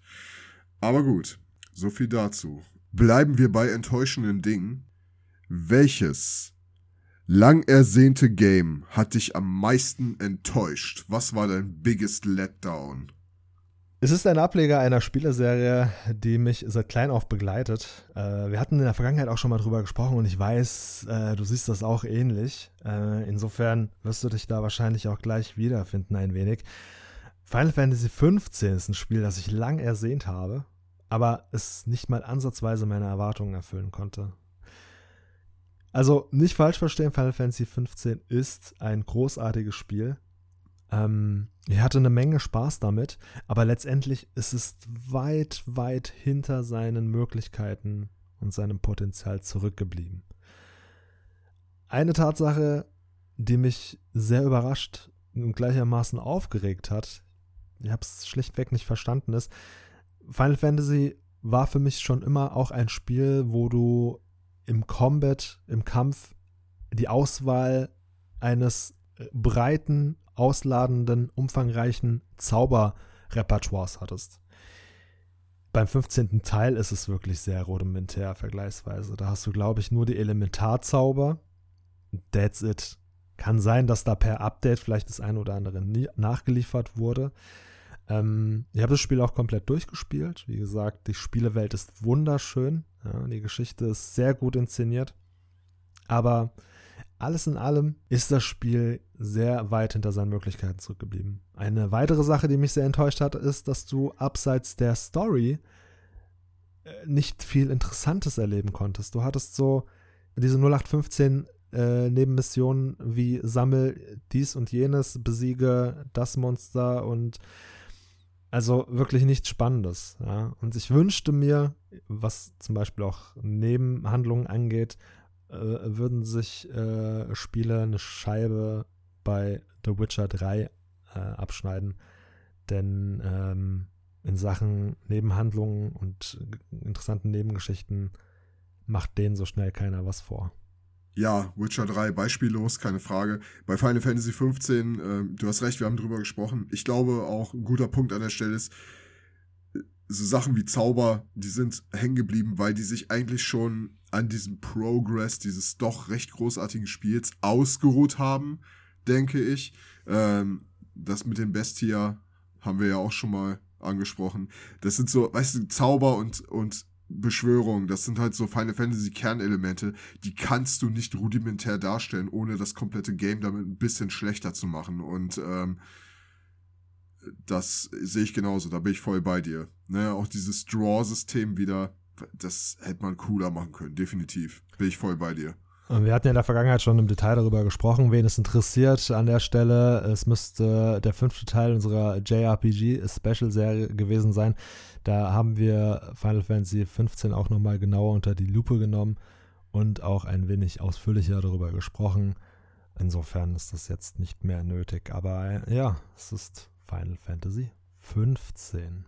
Kommen wir zur nächsten Frage. Toni, es klingt ein bisschen eher wie so eine rhetorische Frage, muss ich gestehen. Welches Game braucht eine Verfilmung?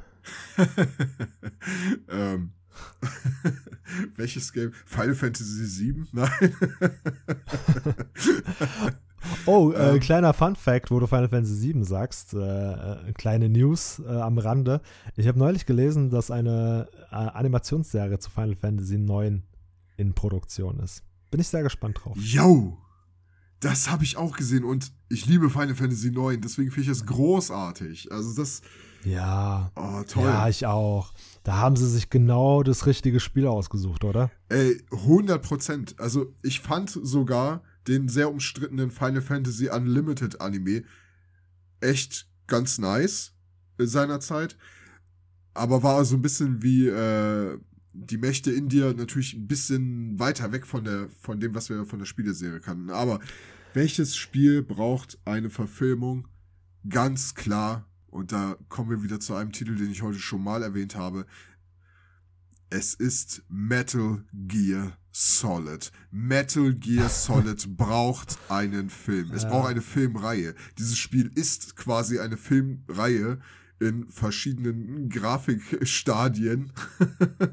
es, ich meine, wenn man Metal Gear Solid 1 gespielt hat, dann ähm, merkt man ja, dass die Story schon recht tief ist, aber wenn man alle Metal Gear Teile gespielt hat und die Story geblickt hat, diesen kompletten geschichtlichen Verlauf, das, also Hideo Kojima ist ein Gott, wenn es um diese Spielserie geht. Das ist sowas von würdig, einen Film zu machen. Und ich würde, ich lehne mich weiter aus dem Fenster, ich würde sogar behaupten, es gibt bis jetzt noch keinen Film darüber, weil keiner sich traut, weil keiner sich traut, dieses Monstrum zu verfilmen, weil es einfach von der Story und von der ganzen Machart und oh, es ist Metal Gear Solid mit Abstand, wirklich mit Abstand. Das wäre Hollywood auf einem ganz neuen Level. Das, das hätte es würde Avatar zerpflücken. Wirklich. Es ist, es ist so meine subjektive Meinung so, ne, aber doch, definitiv. Also die ganzen Wendungen, die ganze Tiefe. Man könnte sogar eine Netflix-Serie draus machen mit, keine Ahnung, tausend Folgen, ich weiß es nicht. Es wäre großartig. Wirklich, es gibt so viele Facetten und äh, so viel Drama. Wäre da nicht schon längst was in Planung oder in Produktion ist seitens Netflix, kann ich mir sogar ziemlich gut vorstellen. Ja, ähm, ich, es gab vor ein paar Jahren, gab es mal, oder es gibt glaube ich mittlerweile auch immer noch, recht viele Fanprojekte von so, weiß ich nicht, multimedia-affinen Menschen, die auch von Filmen so ein bisschen Ahnung haben, wie unser guter Philipp. Und die mal so ein paar Clips gemacht haben mit so einer eigenen Story. Aber wenn man die Originalstory von Metal Gear Solid oder sagen wir der Metal Gear Reihe mhm. äh, in Filmform machen. Also das wäre, dann wäre ich bereit zu sagen, okay, jetzt kann ich diese Welt verlassen. jetzt habe ich das gesehen, was ich sehen wollte. Es klingt ein bisschen theatralisch, aber das ist es. Nee, hast doch vollkommen recht. Ich kann mir das auch ziemlich gut vorstellen. Ne? So ein Mix aus Action- und Polit-Thriller. Ne? Ähm, es ist ein Stoff, der sich sehr gut verfilmen lässt. Ähm, vergleichsweise bodenständig. Ja, es ist jetzt nicht irgendwie zu abgedreht oder zu abgehoben.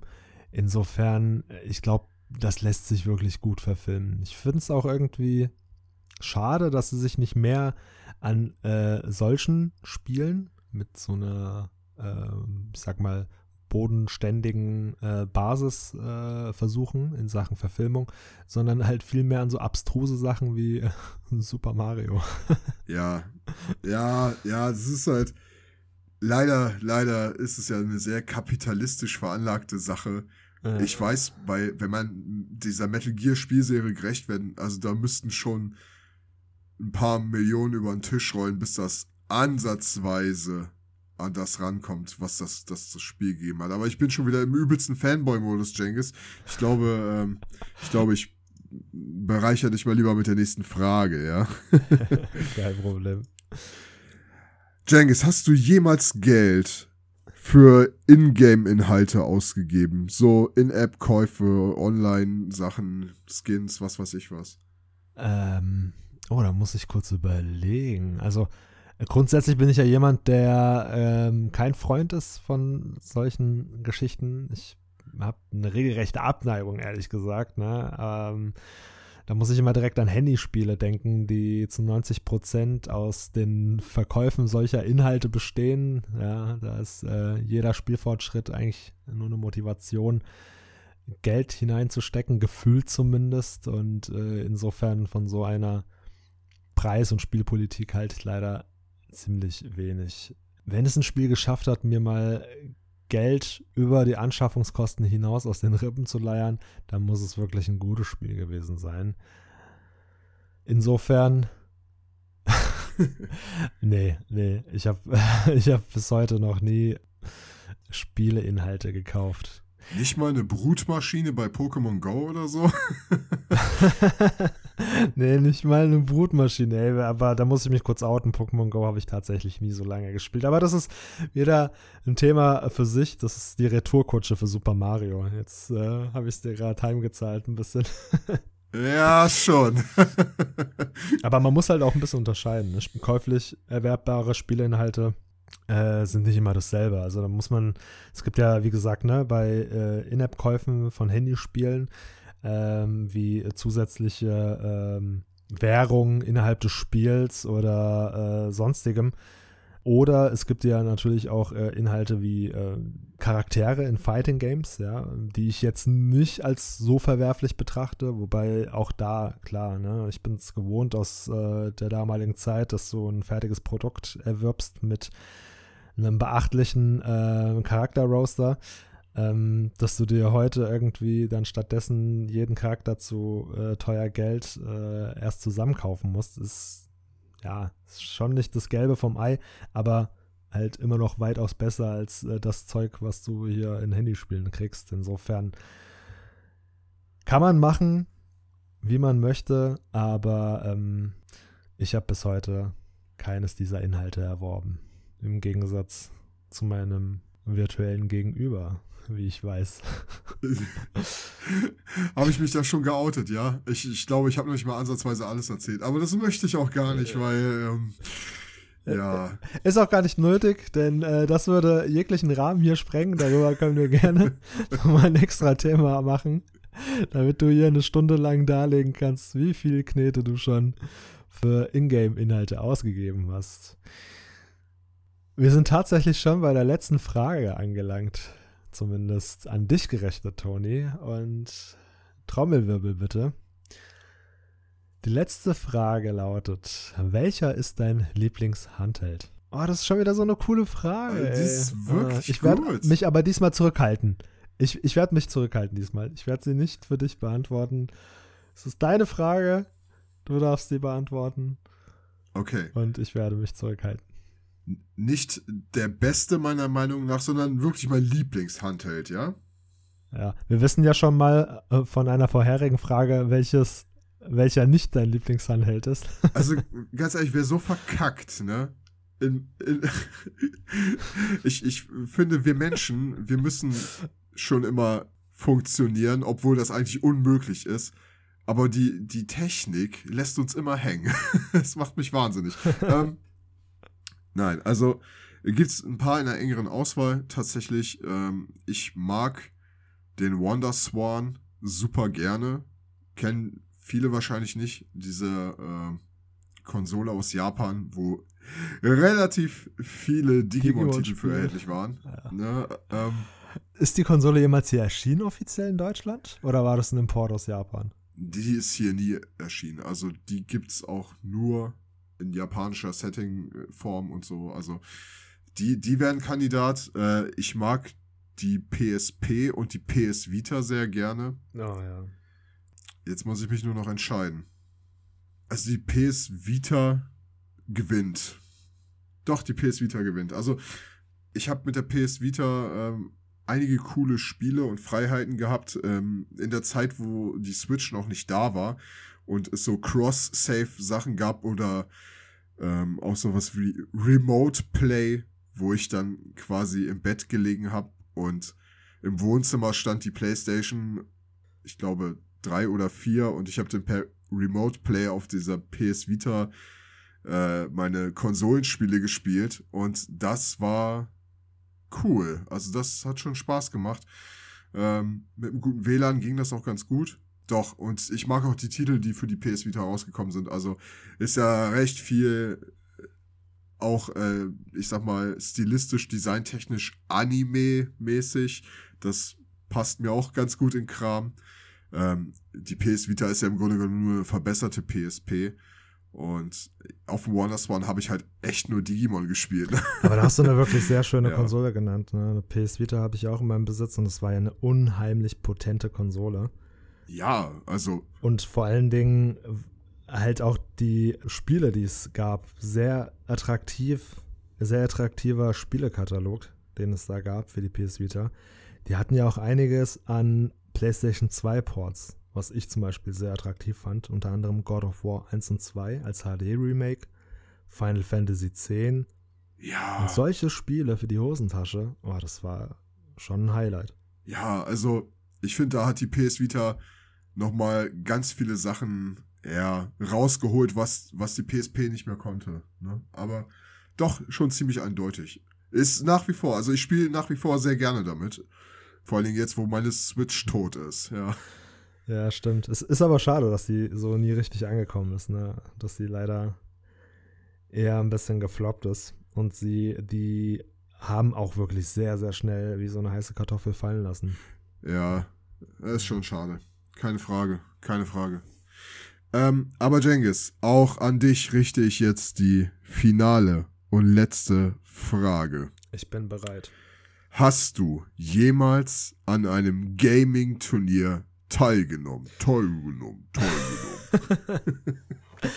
Alter, das ist so witzig. äh, also, wir wissen schon mal, was der rote Faden in dieser Folge ist, zumindest meine Fragen betreffend. Denn ich kann nur nochmals zurückkommen auf ein äh, bereits mehrmals genanntes Spiel. Pokémon Stadium. Tatsächlich, ja? Ja, tatsächlich. Also ich bin niemand, der äh, besonders viel und oft kompetitiv gespielt hat, weil ich in der Regel in einer Gruppe meist der Schlechteste bin. Muss ich ganz ehrlich zugeben. Ich habe ja schon zuvor schon ein paar Mal angedeutet, dass ich zwei linke Hände habe.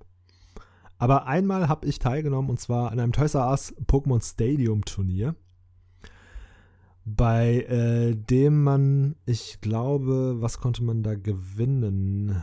Äh, Zugang zu äh, der zu dem nächsten Turnier, das dann in Großbritannien stattfand. Junge! So war das, glaube ich, wenn ich mich nicht ganz täusche. Der erste Platz, der erste Platz hat eine Reise äh, nach England gewonnen und konnte dort an den Endausscheidungen teilnehmen. Und da wiederum der erste Platz hat dann, glaube ich, einen Geldpreis gewonnen. Wie viel es genau war, weiß ich nicht mehr. Aber äh, das ist das erste und einzige Turnier tatsächlich, an dem ich teilgenommen habe. Auch da habe ich eine kleine traurige Geschichte. Und zwar, ich ähm, hatte damals Pokémon Rot neu begonnen. Bestandteil des Turniers war nämlich, dass du mit deinen eigenen Pokémon antreten musstest aus deinem Gameboy-Spiel. Und ich hatte äh, wenige Wochen zuvor das Game neu begonnen. Und in meinem Besitz befanden sich aus meinem vorherigen Spielstand insgesamt drei Pokémon auf Level 100. Und die Kategorie, an der ich teilgenommen hatte, war, glaube ich, ohne Levelbegrenzung. Sprich, da hatte jeder im Schnitt ein Level 100 Pokémon, mit dem er antrat. Ein Freund bat mich, ihm zwei meiner Pokémon für das Turnier auszuleihen, was ich dann auch tat. Linkkabel an beide Gameboy gestöpselt, Pokémon ausgetauscht. So hatte ich dann nur noch eins auf Level 100 in Besitz, da meine anderen zwei bei ihm waren. Ich weiß noch, es war Chanera. Und ich hatte ihn noch gebeten, mir die Pokémon rechtzeitig zurückzugeben, da ich einen Termin hatte für das Turnier. Es hat natürlich nicht geklappt. Also trat ich gegen drei Level 100 Pokémon an mit einem Level 100 oh mein und Gott. zwei Level 26 Pokémon. Ich wurde belächelt und ausgelacht. Oh mein Gott. Oh mein Gott, ist das fürchterlich. Äh, ganz, ganz miese Nummer. Es war mir so peinlich, wirklich. Ich glaube, mein Gegner hat dem Kampf kaum Beachtung geschenkt und einfach aus reiner Willkür Attacken ausgewählt. Ja, und ähm, wie hat Ah. dein, dein damaliger Freund seinen Krankenhausaufenthalt jetzt überstanden? Oder hast du ihn nicht voll zermobbt? Mach ich den Eindruck auf dich, als wäre ich äh, so großzügig und äh, so milde eingestellt? Also bitte, Tony. Ja, ich weiß nicht, wo er begraben liegt, aber wir wissen, er hat es nicht besser verdient. Äh, das letzte, was er gehört hat, war Ding, Ding, Ding, Ding, Ding. Der hört fortan nur noch Lavandia-Musik. Jengis, das ist eine heftige Geschichte. Und du hast recht. Pokémon Stadium scheint wirklich ein ziemlich roter Faden bei den Fragen heute gewesen zu sein. Aber ja, was soll ich sagen? Diese Fragenrunden gefallen mir sehr gut. Äh, hat echt Spaß gemacht heute. Wir sind wieder ein bisschen länger als sonst, aber war nice. Das war aber auch wirklich ein äh, sehr cooles Thema und äh, sehr interessante Fragen. Ist wirklich schwer, so sehr ich es mir auch vorgenommen habe, sich da kurz zu halten. Ich war ja sogar so begeistert, dass ich auch in die ein oder andere Frage von dir hineingekrätscht bin. Tut mir leid nochmal an der Stelle. Ach. Aber Es ist ein sehr bewegendes und sehr spannendes Thema. Das sehe ich genauso. Ja, in jedem Fall, Jengis, äh, vielen Dank für den Austausch. Das war wieder sehr, sehr interessant. Ähm, man lernt ja doch wieder das eine oder andere äh, von sich so oder auch von dem anderen. Und da holt man zu Vorschein, was man vorher so gar nicht wusste oder was einem gar nicht mehr so bewusst war. Also dafür, dafür liebe ich diese Runden, ne? Also war schon cool. Danke dafür. Kann ich nur so zurückgeben. Vielen Dank, dass du dir mal wieder die Zeit genommen hast, um mit mir so ein wirklich sehr interessantes Thema zu behandeln. Ich freue mich jetzt schon auf die nächste Fragerunde. Vielleicht genehmt sich bis dahin auch der gute Philipp wieder in die Runde hinein, sodass wir das auch endlich mal zu dritt machen können. Auch euch da draußen vielen Dank fürs Zuhören, vielen Dank für eure Zeit und euer Ohr. Ich hoffe, ihr wurdet ebenso gut unterhalten während dieser Folge wie der gute Toni und ich. Wenn ihr uns diesbezüglich äh, Feedback geben wollt, dann könnt ihr das wie gewohnt auf Instagram tun. Wir freuen uns auf jeden Kommentar und Feedback. Ich sage an der Stelle vielen Dank und bis zum nächsten Mal. Jawohl, tschüss und bis zum nächsten Mal. Hier ist die dritte Dimension. Lade deine eigenen Pokémon vom Gameboy in das N64 und finde heraus, wie gut du sie trainiert hast. Mach dich bereit für die ultimative Herausforderung. Pokémon Stadium.